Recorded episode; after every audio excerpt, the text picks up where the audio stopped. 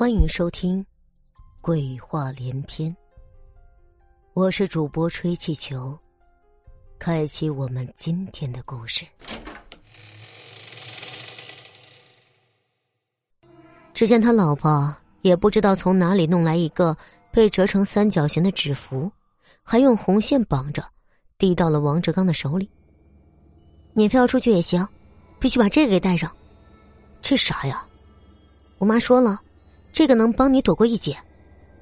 原来，王志刚的老婆因为担心王志刚昨晚碰到夜游煞会出事儿，一大早就给王志刚的岳母打了个电话，按照王志刚的岳母指示做了这么一个东西。王志刚当时心里还好笑呢，他岳母那套做法，也就现在的老头老太太还相信。不过，为了少受老婆的唠叨，他也只好接了过来。本想把这东西随便揣起来，可他老婆却不依不饶，不能随便放，必须挂在脖子上。这这也太丢人了吧？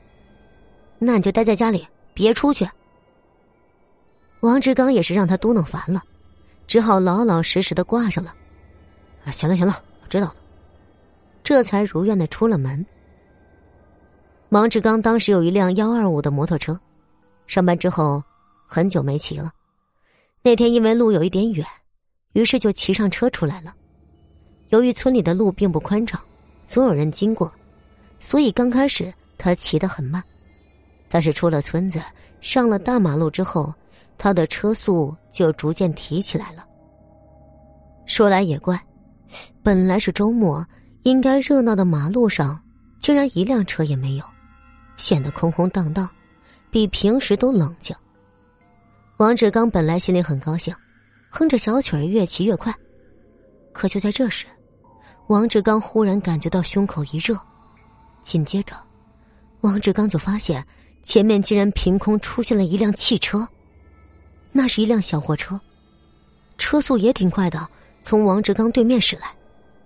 但王志刚看到那辆车突然在他面前出现时，已经离他只有不到十米的距离了。他被这紧张的情况吓得浑身的血都凉了，他发誓，他绝对没有走神，而且刚才王志刚的前面确实一辆车都没有啊！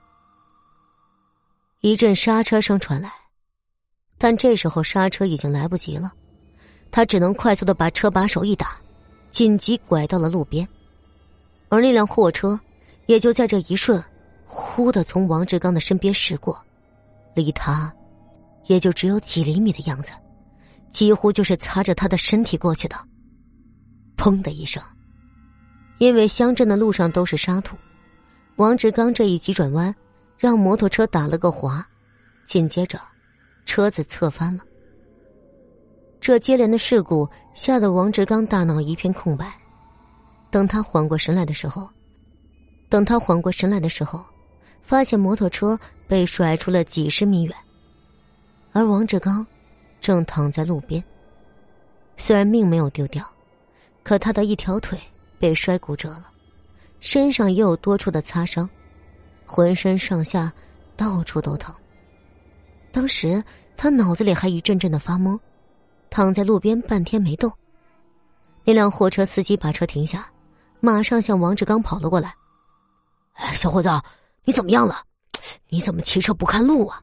这直接逆行就冲过来了，那人倒是个热心肠，赶紧把他搀扶起来。这路上这么多车，你看不到吗？直冲冲的开，这也太危险了。我这大老远的我就看见你了，大家都躲避着你，可你还逆行冲了上来，你到底啥急事儿啊？王志刚从他嘴里明白了，这路上并不是空荡荡的，一辆车都没有。可他就好像看不到车一样，一直在马路上横冲直撞的飞速行驶着，不少车都在避让着他，但他还是出事儿了。别人都不明白，但王志刚心里却很清楚，要不是老婆今早给的纸符烫了他一下，他也许到死都看不到路上的车辆。经过这件事儿，王志刚对老婆说的是完全信服了。后来，王志刚听到很多人遇到那个夜游煞的事儿，轻的倒了大霉，比王志刚好不到哪儿去，重者甚至直接丧了命。本集播讲完毕，感谢您的收听。